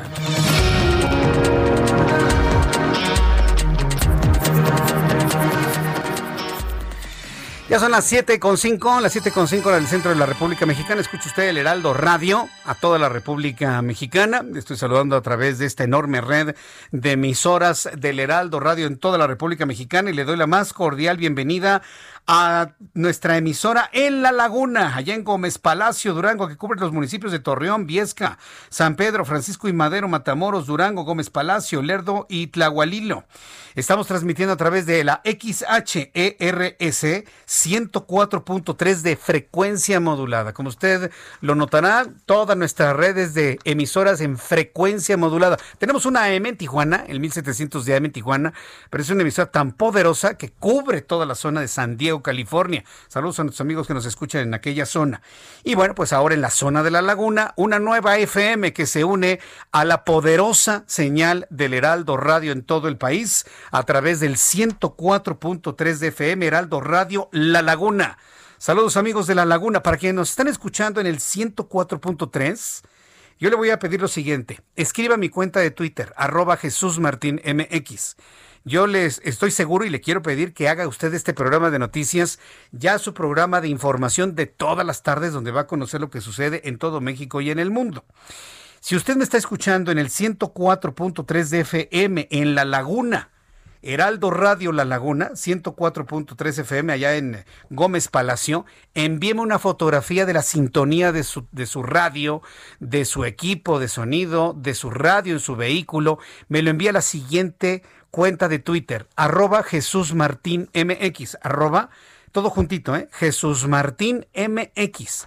Ahí me envía usted la fotografía de su sintonía en el 104.3 para seguirle dando la bienvenida durante todo este día a nuestra nueva emisora Heraldo Radio en la zona de la laguna. Vamos con nuestro compañero Israel Lorenzana. ¿En qué parte del Valle de México te encuentras, Israel Lorenzana? Adelante. Jesús Martín, muchísimas gracias. Pues ya nos encontramos en calles del centro histórico. Para ser precisos, es Avenida Pino Suárez al cruce con Izazaga, en donde en estos momentos la circulación en términos generales es aceptable para quien viene de Avenida San Pablo y con dirección hacia el eje central Lázaro Cárdenas. Algunos asentamientos en los cruces marcados con semáforo, pero nada para pensar en alternativas Jesús Martín si su destino es Alto del Agua o más adelante con dirección hacia la zona de Valderas. A través de la zona de Pino Suárez, procedentes del circuito Plaza de la Constitución y con dirección hacia Tlalpan, la circulación totalmente aceptable. Esta se presenta como una buena opción para nuestros amigos que van con dirección hacia la zona de San Antonio Abad o más adelante hacia la zona de Viaducto. Jesús Martín, la información que te tengo. Muchas gracias, Israel Lorenzana. Hasta luego. Hasta luego. Daniel Magaña, ¿en qué zona de la ciudad te encuentras? Adelante, Daniel. ¿Qué tal, Jesús Martín? Ahora nos ubican en la zona del anillo periférico sur y circuito azteca. Ha empezado a llover de nueva cuenta, así que hay que manejar con mucho cuidado en toda esta zona, zona complicada, sobre todo cerca del viaducto Tlalpan, ya que en este punto, pues habitualmente se encharcan las personas que utilizan el periférico sur en dirección hacia la zona de Xochimilco. Bueno, pues a extremar las precauciones esta, pues ya tarde lluviosa en, la zona sur de la ciudad. El reporte, Jesús Martín. Gracias por la información, Daniel. Hasta luego. Hasta luego, que te vea muy bien. Nuestro compañero Daniel Magaña, todos nuestros compañeros reporteros urbanos informándoles por dónde sí, por dónde no. Eh, vuelvo a repetirle a nuestros amigos que nos escuchan en el 104.3 de FM en nuestra nueva emisora en La Laguna, Heraldo Radio La Laguna. Envíeme su fotografía de su sintonía en el 104.3 de FM XHERS, Heraldo Radio La Laguna. Saludo con mucho gusto. De, de, allá de La Laguna nos vamos hasta el estado de Puebla con Claudia Espinosa, nuestra corresponsal, en donde hoy se informó sobre el programa de reapertura económica en Puebla, siempre y cuando el COVID lo permita. Adelante, Claudia. Así es, te saludo con gusto a ti a todos los amigos del Heraldo Media Group. Como lo comentas, pues el gobernador Miguel Barbosa Huerta señaló que el programa de reapertura económica se mantendrá como se ha dado a conocer desde el 7 de agosto, a pesar de que la entidad pues se encuentra en semáforo naranja. Señaló que debido a las condiciones de contagio de COVID-19 pues se mantendrá hasta ese momento por lo menos una semana más hasta este fin de semana, una vez que se valore si la ola de contagios no se eleva. En la entidad hay 26.671 casos acumulados de COVID-19 hasta el momento. Suman ya 3.237 las personas que han perdido la vida y sin embargo, bueno, pues el gobernador señalaba que este fin de semana hubo muchas personas que salieron a la calle y no llevaron las medidas sanitarias, por lo que instó a la población a que se resguarden en caso de ser necesario, que la reactivación será económica y que se está evitando a toda costa tener que volver a cerrar todas las zonas y todos los negocios que se han abierto debido a un posible incremento del COVID-19. Es el reporte desde Puebla. Muchas gracias por la información, Claudia. Bonita tarde. Hasta luego, muy buena tarde. Bien, en, más información aquí en el Heraldo Radio, recuerda la semana pasada que se volvió a recordar, ¿sí? Se volvió a recordar un, un comentario del señor Hugo López Gatel, ¿sí? Eh, este señor Hugo López Gatel había dicho que un escenario muy catastrófico, utilizó esas palabras, un escenario muy catastrófico para México, eso lo dijo como por el mes de abril, sería llegar a una contabilización de 60 mil muertos. Bueno, estamos, en esta semana se llega a los 60 mil fallecidos, mexicanos fallecidos por COVID-19. Entonces, lo que él consideraba como un escenario muy catastrófico es una realidad del día de hoy, señor Gatel. Es una y siguen ustedes diciendo que baja la curva, que ha sido un éxito. Ha sido un fracaso su estrategia. ¿Y sabe por qué es un fracaso? Porque hoy nadie hace caso de las recomendaciones. Ve usted cómo están las calles. Es un fracaso. Nadie les hace caso a ustedes. Entiéndanlo, acéptenlo. Se tienen que cambiar los voceros. Ya no puede ser el señor Gatel que se encuentre ahí. Ya no, ya no, definitivamente no. Pero ¿cuál es la realidad que vive México y el mundo? Eh, Gerardo Rodríguez, nuestro experto en seguridad, columnista del Heraldo de México, nos, nos comenta hoy, analiza el escenario catastrófico de muertes anunciado por la Universidad de Washington. Estimado Gerardo, me da mucho gusto saludarte. Bienvenido, muy buenas tardes. Muchas gracias, Jesús Martín. Pues sí, como, como bien decía tu reportera en la nota anterior, eh, los gobernadores están muy preocupados porque nos estamos acercando a las proyecciones de escenario catastrófico de Gatel, de López Gatel. Pero tú sabes cuántos muertos mexicanos se calculan para el primero de diciembre, ni siquiera para el final del año, para el 1 de diciembre de este año son un, son 151 mil muertos mexicanos. Más del doble. Una tercera, no, una tercera parte casi. O sea, se va a triplicar el número de muertos de aquí al cierre del año. Eh, la columna de hoy la, titulé escenario catastrófico porque es un concepto, Jesús Martín, que se utiliza en las eh, instituciones militares y en las empresas para hacer escenarios prospectivos. Hay tres escenarios normalmente que se manejan. el óptimo, el deseado, que si, si no pasa nada y hacemos lo que tenemos que hacer, estamos en la mejor posición como país, como ciudad, como, como empresa. El escenario tendencial es, bueno, si no hacemos nada, hacemos lo que estamos haciendo ahorita y no hay nada extraordinario, pues es a donde vamos a llegar, ¿no? Y el escenario catastrófico. Si, por ejemplo, llega un huracán y te rompe toda una ciudad, pues es un escenario catastrófico que no estabas tú preparado. México recibió una pandemia y además estamos viviendo una crisis económica. Una crisis económica que ya había iniciado durante el gobierno del presidente López Obrador, pero que se agravó eh, con, esta, con esta pandemia. Eh, seguramente tu auditorio ha escuchado eh, qué va a pasar con la economía mexicana en los próximos años. Hay tres escenarios. Que salgamos de este atorón como una B, es decir, caemos como la patita de una, una chica o de una V, pero nos levantamos rápidamente. El otro, ese es el, escenario eh, pues, óptimo. El escenario tendencial, que es el que inclusive el presidente López Obrador utilizó, es una U. Nos vamos a tardar un par de años, pero vamos a volver a levantar, ¿no? La, patita de la derecha de una U. Pero el escenario de guerra que plantea eh, una consultora internacional que se llama Deloitte es una L. O sea, bajamos, y ahí bajamos, y ahí nos quedamos. Un escenario de guerra es bajar más de 10 puntos de la economía este año. Entonces tenemos un escenario catastrófico tanto en el ámbito de salud como en el ámbito de eh, económico, salud y economía. Mira, Jesús Martín, yo creo que vamos a tener una U. ¿Por qué? Porque tenemos una población económicamente muy trabajadora. Tenemos a los paisanos en Estados Unidos, tenemos instituciones que están saliendo a dar la cara por el Estado mexicano, algunos gobiernos estatales, las Fuerzas Armadas, las instituciones de salud, al final se, están rifando. Y, pero sobre todo son los mexicanos los que vamos a sacar adelante este país, los consumidores mexicanos. Entonces, yo espero que estemos en una U y que no entremos en un escenario de guerra, Jesús Martín. Pues esperemos que no entremos en un escenario de guerra, porque ¿quién va a luchar en esa guerra si siguen aumentando de esta manera los, las personas fallecidas? Me preocupa mucho, ¿eh? El que se pueda triplicar, casi triplicar la cantidad de fallecidos de COVID-19 en diciembre.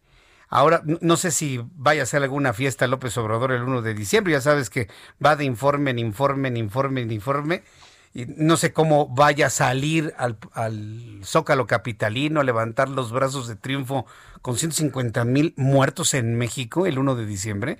No, no, me podría imaginar eso, ¿eh, Gerardo? No, va a ser, va, va, a ser terrible. Esto, esto va a impactar en su, en su popularidad, ¿no? El 2021 vamos a ver a muchos mexicanos muy enojados por el tema de la economía y de los muertos. Hoy una, una, encuesta que, se publicó en un diario nacional, eh, pues indica que los mexicanos están casi al igual, más o menos 45 y 45, 45 a favor y 45 en contra del manejo de la economía. Entonces, eh, pero déjame darte un, un halo de esperanza, Jesús Martín. Grandes países como Alemania, Estados Unidos, Corea, eh, han salido Francia, Inglaterra, han salido adelante de economías de guerra y de grandes crisis. México es un gran país. Eh, lamentablemente no tenemos ahora el mejor gobierno, no tenemos algunas instituciones y una, y una gran nación, eh, medios de comunicación críticos, empresas que se la están jugando por el país. Un factor importante estar junto a Estados Unidos nos ayuda mucho también. Bien, pues ojalá. Yo, yo, mira, nadie desea que nos vaya mal, Gerardo, pero el problema es que las decisiones que se están tomando no ayudan mucho. Muchas gracias por tu participación. Nos escuchamos el próximo lunes, Gerardo. Gracias, te mando un fuerte abrazo. Que te vaya muy bien. Hasta luego. Bueno, pues es nuestro querido compañero Gerardo, Gerardo Rodríguez. Por cierto, yo le invito para que lea el Heraldo de México el día de hoy donde Gerardo precisamente escribe sobre esto. En la página 8 del día de hoy, cuarto de guerra, escenario catastrófico y economía de guerra, en la columna del día de hoy, la que nos comparte hoy Gerardo Rodríguez, experto en seguridad y columnista del Heraldo de México. Eh, en este momento son las 7 con 17, las 7 con 17 horas del centro de la República Mexicana. Tengo comunicación en estos momentos. Súbale el volumen a su radio con Josefina Vázquez Mota, senadora de la República por el Partido de Acción Nacional. Josefina, me da mucho gusto saludarla. Bienvenida. Jesús Martín, muy buenas noches a ti, a quienes hacen favor de acompañarnos. Muchas gracias. Bueno, pues entonces se presentó ante la Comisión Nacional de los Derechos Humanos una queja en contra del señor López Gatel. ¿Qué es lo que está planteando el Partido Acción Nacional para que lo informe el señor López Gatel frente a la Comisión Nacional de los Derechos Humanos, Josefina? Con mucho gusto, Jesús Martín. Bueno, como recordarás, el pasado 21 de julio, como grupo parlamentario, presentamos una queja justamente ante la Comisión Nacional de Derechos Humanos, pues esta queja implica realmente preocupaciones muy graves por negligencia. Es un caso que nosotros consideramos de negligencia, de una gran irresponsabilidad. Eh, por ejemplo, eh, que no tengamos una recomendación mediante un acto administrativo alguno del uso de cubrebocas. Todavía hace unos ocho días estaba discutiendo si se debían de usar o no es decir, en contrasentido de lo que está pasando en el mundo. Eh, los los expertos han señalado que este que modelo llamado Centinela pues no es recomendado para una pandemia como la que estamos enfrentando. No ha habido pruebas suficientes. Eh, se ha mencionado una y otra vez que para regresar a la actividad económica de mejor manera se requieren al menos un millón de pruebas y somos de los países que menos pruebas se han practicado. Y como tú bien has dado cuenta, Jesús Martín, el personal médico pues ha sido despreciado, maltratado, personal de salud, que muchos de ellos trabajando en condiciones precarias. Ya hoy tenemos un problema, por ejemplo, de insumos de vacunación para niñas y niños y evidentemente pues esta resistencia a apoyar al empleo con un ingreso básico universal. Creo que dentro de esta terrible crisis que enfrentamos en salud y en economía, hoy recibimos una buena nota eh, se nos informa que la Comisión Nacional de Derechos Humanos ha aceptado, ha dado admisión a esta queja y va a ser la quinta visitaduría general quien inicie investigaciones al respecto. ¿Esto qué significa, Jesús Martín? Primero, pues evidentemente la Secretaría de Salud y quienes resulten responsables, nosotros hicimos señalamientos muy claros en esta queja, tienen un plazo máximo de 15 días naturales para responder sobre omisiones, resoluciones, todo lo que se plantea en la queja. Eh, si la autoridad de salud no responde, pues va a tener que ser citado a comparecer e incluso la Comisión Nacional de Derechos Humanos podría interponer ante el Ministerio Público una un recurso por la no respuesta de esta autoridad en materia de salud. También hay medidas cautelares. Esto quiere decir que hay restitución del daño, si así lo, lo dicta la Comisión Nacional de Derechos Humanos, tanto para aquellos eh, pacientes que han sufrido de esta pandemia y también para aquellos familiares que han perdido a alguien de las alguien un ser amado eh, como consecuencia de la negligencia. Y finalmente bueno pues habrá una recomendación la autoridad tiene 15 días hábiles eh, eh, y pues estamos exigiendo y pidiéndole a la Comisión Nacional de Derechos Humanos que esta recomendación se dé con urgencia, pues dado Jesús Martín que en nuestro país ya se contabilizan miles, miles y miles de fallecimientos, de contagios y evidentemente eh, las cifras oficiales donde incluso, como bien se ha señalado, Jesús Martín, la propia autoridad reconoce que hay un subregistro. Así que la nota en conclusiones, ha sido aceptada la queja en los términos en que se ha presentado. Estamos atentos tanto a la respuesta de las autoridades de salud como también a eh, el proceso que seguirá esta Comisión de Derechos Humanos. Mm. Ahora, eh, Josefina Vázquez Mota, ¿es suficiente presentar esta denuncia ante la Comisión Nacional de los Derechos Humanos? Porque yo no olvido que la ombudsperson, la señora Rosario Piedra, es incondicional de Andrés Manuel López Obrador. Y Andrés Manuel López Obrador, con tal de llevarle la contra a todo el país, mantiene a Hugo López Gatel, que ya no es interlocutor válido y no tiene ninguna credibilidad en estos momentos. Entonces, e, e, es, suficiente y me refiero a que no van ustedes a presentar estas denuncias a en tribunales internacionales, porque lo que se está haciendo en México puede poner en riesgo al mundo entero con el COVID, Josefina. Sin, sin duda alguna, Jesús Martín. Ahorita vamos a respetar este tiempo que se marca de la Comisión Nacional de Derechos Humanos y el proceso, pero en paralelo quiero decir dos cosas. Primero, estamos siguiendo una vía que es eh, pues eh, dar cuenta de esta queja y de esta negligencia eh, que ha costado tantas vidas y tantos contagios y que también ha provocado que millones de personas no tengan ya que llevar a las mesas de sus casas. Tan solo en abril, 12 millones de mexicanas y mexicanos, reporta el INEGI, no tuvieron ingreso. Entonces estamos acudiremos en los próximos días a las Naciones Unidas, a la Organización de Estados Americanos, a la Organización Panamericana de la Salud y hay un procedimiento que si la Comisión Nacional de Derechos Humanos no eh, determina que no hay negligencia o que no hay responsabilidad en la autoridad de salud y en este doctor López Gatel, que como sabemos se ha comportado como un militante y no como un científico, pues entonces eh, estaremos con la puerta abierta para ir directamente a la Comisión Interamericana de los Derechos Humanos, es decir, a la máxima instancia de orden internacional.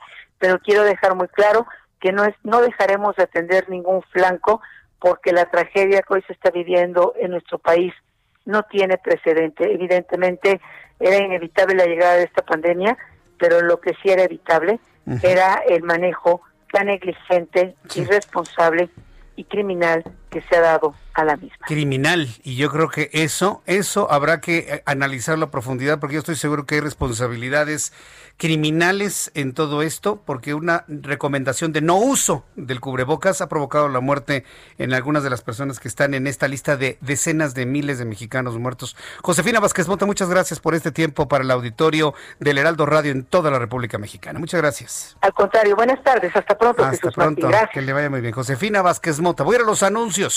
Después de los anuncios, números de COVID número de mexicanos contagiados, número de mexicanos muertos. Al regresar de los mensajes, le invito para que me escriba en Twitter, arroba Jesús Martín MX. Escuchas a Jesús Martín Mendoza con las noticias de la tarde por Heraldo Radio, una estación de Heraldo Media Group.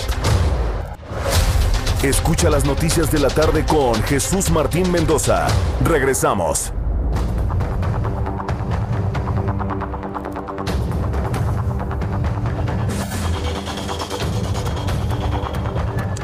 Siete y media, las 19 horas con 30 minutos hora del centro de la República Mexicana. Pues aquí platicando con nuestros amigos que nos escriben a través de Jesús Martín MX, que es nuestra forma de retroalimentación.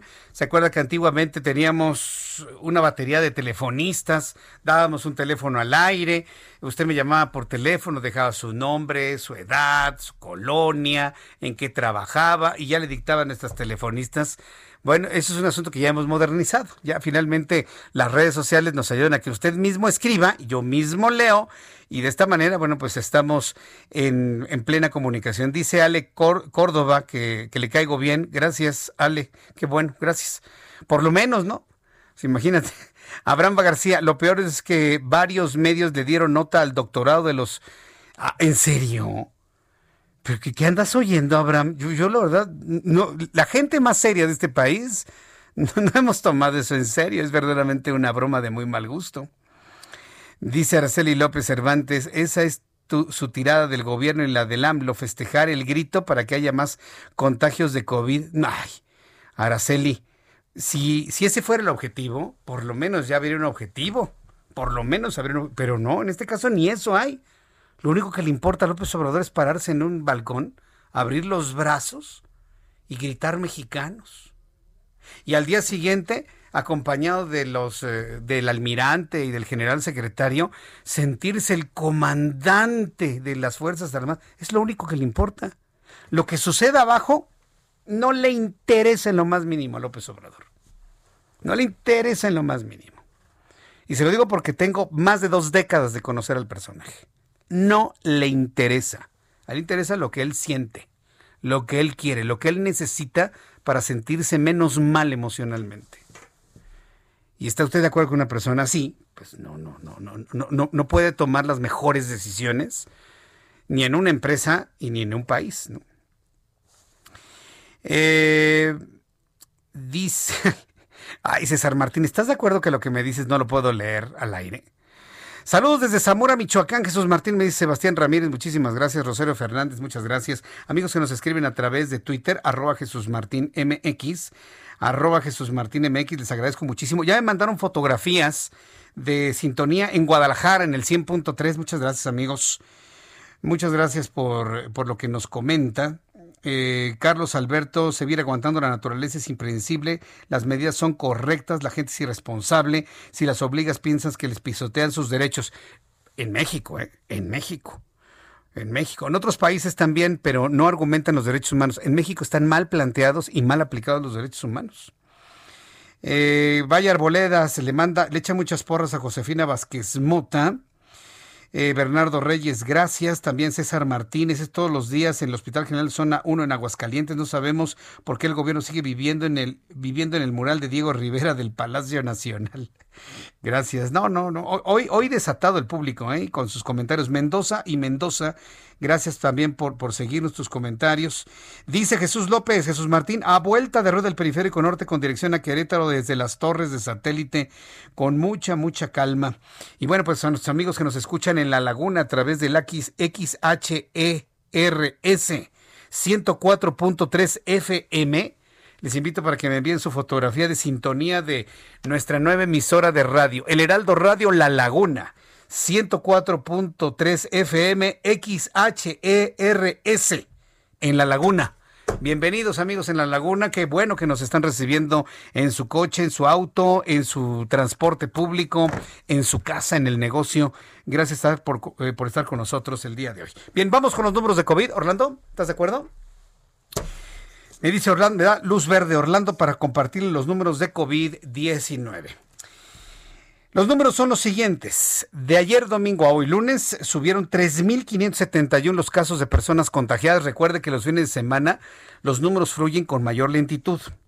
Lamentablemente, para el día de mañana habrá más. lamentable, y digo lamentablemente porque yo también quisiera que esto ya terminara, ¿eh? que esto ya terminara. 3.571 contagiados de ayer a hoy suman 525.733 mexicanos contagiados.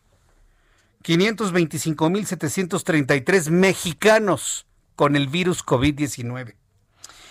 De ayer a hoy, informa la Secretaría de Salud, murieron 266 personas, fueron ingresadas a la lista 266 personas con base en el flujo de la información que llega de los estados de la República para sumar 57.023 casos. Estamos a poquito menos de 3.000 casos, poco menos de 3.000 casos, para que lleguemos a la cifra dada a conocer por el propio señor López Gatel de la, del escenario muy catastrófico 60 mil, van 57 mil 23. Índice de letalidad con estos datos bajó. Estábamos en 10.93 durante varios días. Estamos en, eh, estábamos en 11. perdón, 10.93. En este momento estamos en 10.84. 10.84 índice de letalidad del COVID en México. En el mundo está en el 4% en el mundo está en el 4%. Me dice Rosario Fernández, Jesús Martín, ve el mensaje de Marta Martínez, necesita tu ayuda. Ahorita revisamos. ¿Me ayudas, este Orlando, a ver el mensaje de Marta Martínez? Para, para, poder leer qué es lo que necesita y bueno, si podemos hacer algo por ella, pues con todo gusto lo hacemos. Elizabeth ese hace un rato me enteré que un amigo de la primaria y su esposa tienen COVID. Una prueba para que usted determine que efectivamente el COVID está creciendo es que cada vez está más cerca de usted. Cada vez se entera más de amigos, de compañeros de trabajo, de vecinos, de familiares que se han contagiado con COVID. algunos no les ha pasado nada, otros ni cuenta se dieron y otros, o sea, se dieron por los síntomas, sino que lo encontraron de manera de manera extraña, por casualidad, y otros que han fallecido. He sabido de, personas que me han contado que partes de su familia, ramas de su familia, han muerto por completo. Esto es un verdadero, verdadero drama. Entonces, esa es la mejor forma de entender que efectivamente la curva no va descendiendo. ¿eh? La curva no va descendiendo lamentablemente. Cuando son las 7.37, las 7.37 horas del centro de la República Mexicana, vamos con, con, lo siguiente. Ya le había eh, platicado sobre el asunto de los 163 mil mexicanos que presentaron su examen de ingreso al bachillerato. También le informo que el secretario del la secretaria del Trabajo, Luisa María Alcalde, eh, amagó con cancelar el registro de la Confederación Libertad de Trabajadores de México, conocido como el Sindicato Libertad, si se comprueban acusaciones de extorsión y chantaje a los agremiados por parte de su líder Hugo Bello. Pocas veces habíamos visto a Luisa María Alcalde, que durante algún tiempo la conocían como La Morena, ¿te acuerdas cuando empezaba la campaña de La Morena? Bueno, la secretaria del Trabajo, Luisa María Alcalde, se vio completamente firme en su decisión de anunciar la posibilidad de de cancelar el registro del sindicato Libertad. La titular de la dependencia dijo que se abre ya la posibilidad dentro de la ley, dentro de la ley, subrayó, a través de un procedimiento jurisdiccional de poder eliminar registros sindicales cuando se comprueba que estos sindicatos hacen mal uso de sus registros sindicales. Ojo, ¿eh? ¿Sí? Entiéndeme, Chana, para que me entiendas. Te, digo, Chana, para que me entiendas, Juana. Es un dicho muy, pues es de Guerrero, fíjese, donde era mi abuela. o sea, le dicen a uno para que entiendan los otros, ¿no? Entonces dice la secretaria del Trabajo que se pueden cancelar los registros de los sindicatos que estén haciendo mal uso de su registro, es decir, espantando con el petate del muerto o inclusive hasta extorsionando a los trabajadores. Cuando lejos de defender a los trabajadores se usa para el chantaje y la extorsión. Luisa María Alcalde agregó que las organizaciones de trabajadores tienen que ser protectoras de los intereses de los trabajadores y no de otra cosa. Mire que es una de las declaraciones que en lo personal yo sí le rescato Luisa María Alcalde. ¿Cuántas veces en los anteriores gobiernos usted y yo hemos platicado de esos vicios de algunos sindicatos? No todos, hay sindicatos muy buenos. Pero hay otros que dice uno, ah, se van sobre el dinero, no les interesan sus eh, sus agremiados, nada más sirven para autorizar vacaciones, nada más para eso sirven. Los sindicatos, nada más. Algunos, algunos. Entonces, esta advertencia que hace la Secretaría del Trabajo me parece que es de lo más rescatable que en materia de trabajo se ha informado desde hace mucho, mucho tiempo. No hay quien se queje, ¿eh? no hay quien se queje. Hugo Bello, dirigente del sindicato Libertad, este que está en el ojo del huracán, fue vinculado a proceso por su probable participación en el secuestro de tres empleados de la empresa Cemex. De acuerdo con el Poder Judicial del Estado de México, el acusado podrá pagar una fianza de dos y medio millones de pesos. Bueno, ese es el monto de la fianza. Él paga una prima, es una prima cara, es una prima alta, pero esto de 2.5 millones es el monto de la fianza. el indiciado tiene que pagar una prima que insisto, es, una prima cara. No, no, podría yo decirle en este momento más o menos a cuánto asciende el monto de la prima, pero es de las más caras, definitivamente. Y enfrentar el juicio en libertad portando un brazalete electrónico. El delito por el que se le acusa ocurrió en Huizquiluca, en el Estado de México, en el 2018. Según trascendidos, el acusado aún no entrega la fianza pedida, por lo que sigue tras las rejas. Entonces, hasta que encuentre la afianzadora que le respalde, que le dé la fianza y ellos consiguen el monto el monto de la prima para pagar la fianza, pues hasta entonces le podrían dar su libertad condicional con brazalete, ¿eh? para que así, así de esta manera no se vaya a ir a, otro, a otra parte del mundo. El Consejo General del Instituto Nacional Electoral anunció que el próximo 7 de septiembre, mucha atención con esto, mucha, eh, eh, el Consejo general del INE anunció que el próximo 7 de septiembre será la sesión de arranque formal de las elecciones 2020-2021. ¿Qué opina usted de que arranque ya el 7 de septiembre el proceso electoral que nos llevará a las elecciones intermedias del mes de junio del año 2021? Que debo decirle que son es el proceso electoral más intenso que se tenga memoria luego del proceso electoral presidencial. No porque sea una elección intermedia va a ser menos importante. Imagínense, se van a elegir 21.368 cargos de elección popular y se va a renovar prácticamente el gobierno de medio país. 15 gubernaturas se reeligen el, el próximo año. Entonces, es un proceso electoral que necesariamente tenemos que ir, y eso sí le quiero decir. Yo espero que para el mes de junio del año que entra, con cubrebocas, con gel y demás, nos podamos formar en una fila para emitir nuestro voto.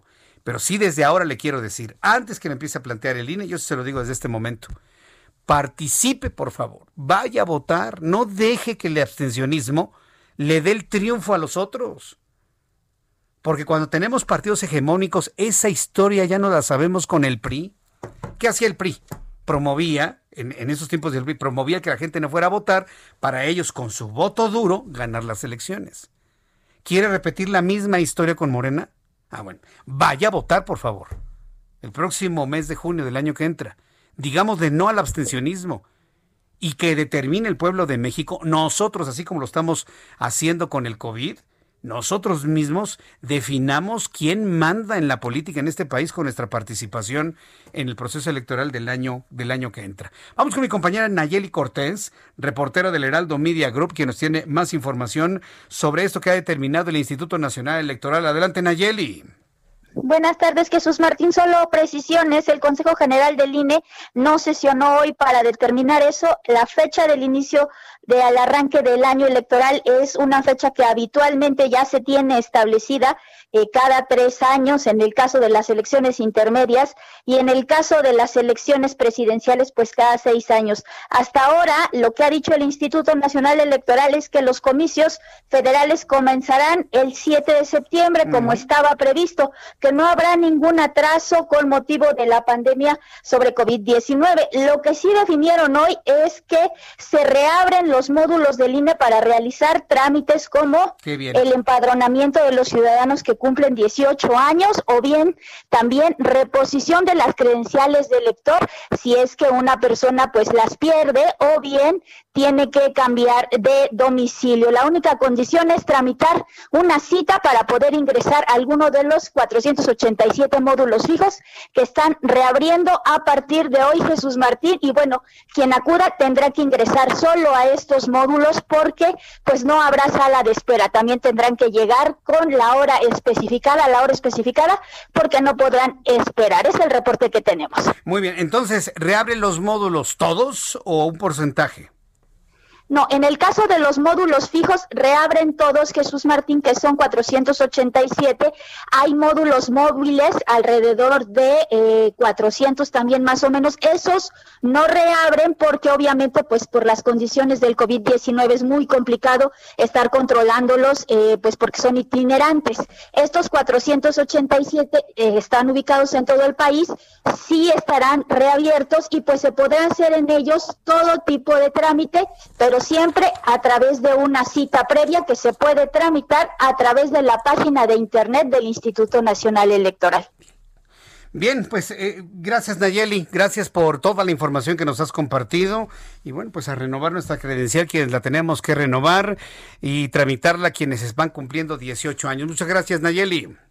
Buenas tardes. Hasta luego, muy buenas tardes, Nayeli Cortés, con esta información de lo que ha determinado el Instituto Nacional Electoral. Entonces, dos cosas importantes, el, la reapertura de estos módulos, por supuesto, y el anuncio que ya el próximo 7 de septiembre será la sesión de arranque formal del proceso electoral federal 2020-2021. Hay que participar en las elecciones del año que entra y hay que tener la credencial para votar. Chavos que van a votar por primera vez, de verdad, voten participen quienes están ya por cumplir sus 18 años, ya los cumplieron, van a tramitar su credencial, tramítenla, participen.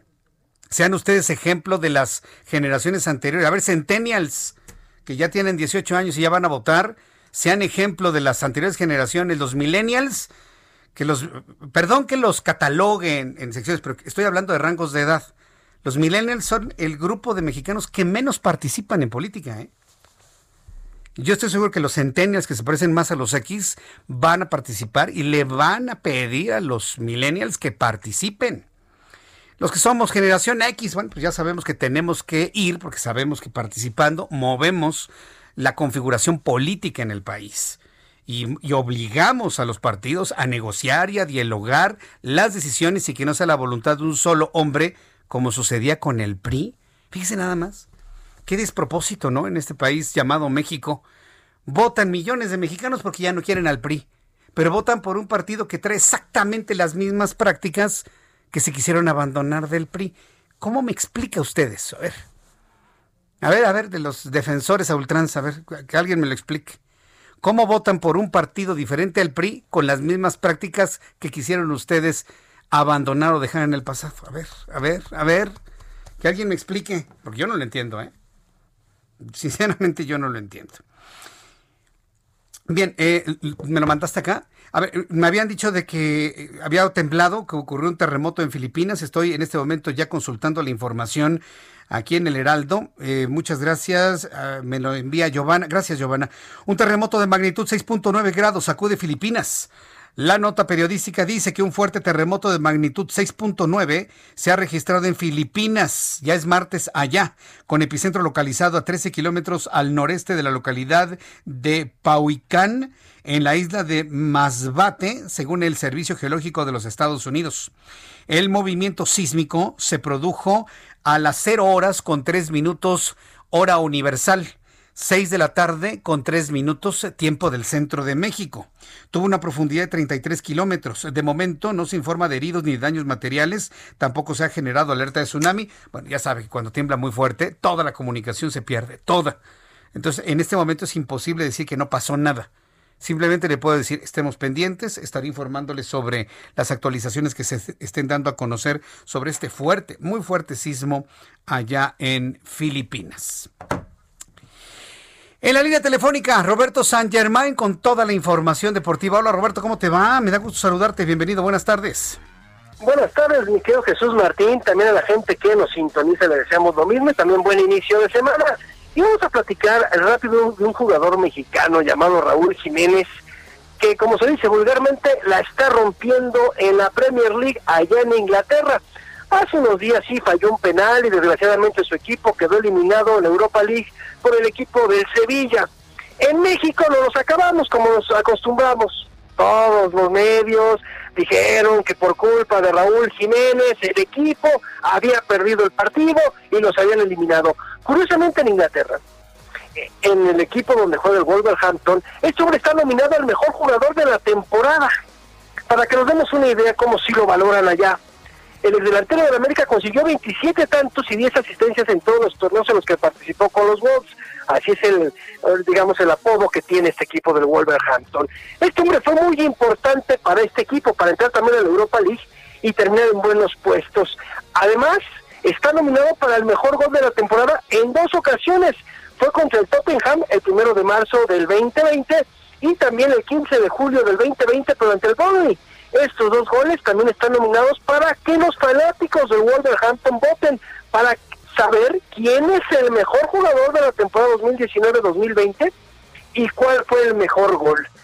Sabemos también que este hombre, pues lo quieren muchísimo, aunque pudo haber sido su último partido, es en donde falla ese penal, ¿no? Pero es culpa de él nada más. El equipo jugó bastante mal, no hubo más opciones. Pero aquí lo que llama la atención es que un mexicano esté triunfando y que en el país donde está, la gente sí lo valore. Y nosotros, y digo nosotros, los mexicanos, nos las pasamos atacándolo, porque como es jugador de la América, ¿cómo alguien de las Chivas puede hablar bien de él? Bueno, eso es una condición muy, muy mexicana, mi querido Roberto, lo sabrás, ¿no? Pero eh, ¿te das cuenta cómo de repente nosotros mismos demeritamos lo que logran los mexicanos? Somos nuestro peor enemigo porque este hombre allá está siendo reconocido como el mejor futbolista, o puede ser el mejor futbolista de su equipo. Y aquí, un comentarista se le ocurrió 22 veces decir que por, por fallar el penal, el equipo estaba eliminado. Pero no fue otro jugador de otra nacionalidad, porque uff, aquí enaltecemos a todos. Somos muy malinchistas, desgraciadamente. en lugar de aplaudir lo que hacen bien, ah, no, hay que acabarnos a todos, ¿no? Ya le pasó al Chicharito, de Raúl Jiménez, también fue al Chucky, que estuvo en la banca, o sea, son de las situaciones, por eso tampoco crecemos, ¿eh? ¿Y qué sugieres que se haga con una situación así? ¿Qué, qué cuál es tu, tu, propuesta, me querido Roberto? Fíjate que, a mí, y Jesús Martín, no sé cómo la ves tú, pero creo que también hay que poner las cosas que hizo bien este hombre. O sea, por una sola jugada, no puedes echar a perder toda la temporada que hizo. Es más, la gente que se dedica al fútbol allá, Gary Lineker, que es uno de los mejores comentaristas, ex seleccionado inglés, lo ponía como los mejores delanteros de la Premier. Él decía que este hombre tenía que salir de ese equipo para ir a uno grande. Lo aplaudía, decía que era fenomenal. ¿Qué tenemos que hacer nosotros los mexicanos? Apoyarnos, no tirarnos, no jalarnos y no decir, es que no, es que este nada más le mete goles a equipos muy malos, es que este no, o sea, ¿Por qué demeritar? Debemos de ser ya cada vez más proactivos. Y fíjate que algo que tienen los argentinos. Los argentinos cacarean el huevo como pocos, ¿eh? Pero como pocos. ¿Por qué? Porque esta gente sabe que si hablan bien y hablan bien y hablan bien, va a llegar un momento en que vas a creer que todo está bien, ¿no? Que también eso es algo donde tenemos que tener mucho cuidado. Pero creo que tenemos que cacarear el huevo y decir, sentimos, la verdad, el equipo que se ha decir, bueno, es un mexicano que triunfó, de apoyarlo. En lugar de decir, es que yo le voy a las chivas, ¿cómo puedo decir algo de Raúl Jiménez? Es que, ¿cómo puedo hablar bien de Chicharito si yo le voy a la América?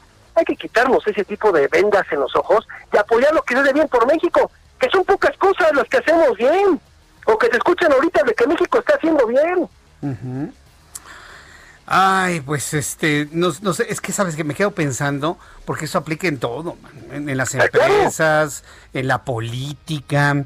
Eh, los buenos políticos los apabullan y los que son malos los ensalzan. yo no quisiera decir que es una condición mexicana, pero todo parece indicar que así lo es, ¿eh, Roberto? Y no es justificación, ¿eh? ¿Perdón? No es justificación. No, pero sí es una parte, ¿eh? Yo sí lo he vivido también y creo que cuando de repente puedes salir y vas a otros lugares y escuchas a la gente hablar, sí es una condición muy mexicana, ¿eh? Los, los europeos son otra cosa, el norteamericano es otra cosa y algunos países de, Sudamérica, ¿eh? Pero mucho es de latino, el latino es como más de tirarte, ¿no? Como de voy a tirarte porque si veo que estás triunfando te tengo que bajar. Ah, sí, ah, bueno, eso es cierto, sí, en México el, el triunfo no se perdona, ¿eh? El éxito no se perdona en México. Pero bueno, mi querido Roberto, nos seguimos platicando mañana, ¿no? Claro que sí, mi querido Jesús Martín, que tengas muy buen inicio de semana, muy buena tarde y un abrazo. Gracias, que te vaya muy bien, hasta luego. Roberto San Germain con toda la información deportiva. Ya nos vamos. Quiero que nos quedemos con el comentario que me hace Damaris Orlis Gutiérrez, nuestra radio escucha. Ella me dice, Jesús Martín, hay que seguirnos cuidando, hay que seguir rezando, está muy preocupada por el escenario de, de 150 mil muertos para el mes de diciembre y toda la gente que sabe que se está contagiando.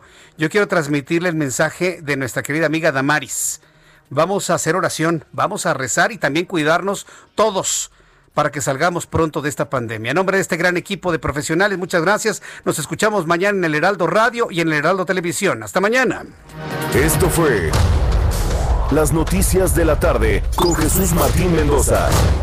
Papá. ¿Qué pasa? ¿Estás bien? Sí, pero mañana quién sabe si seguimos tirando.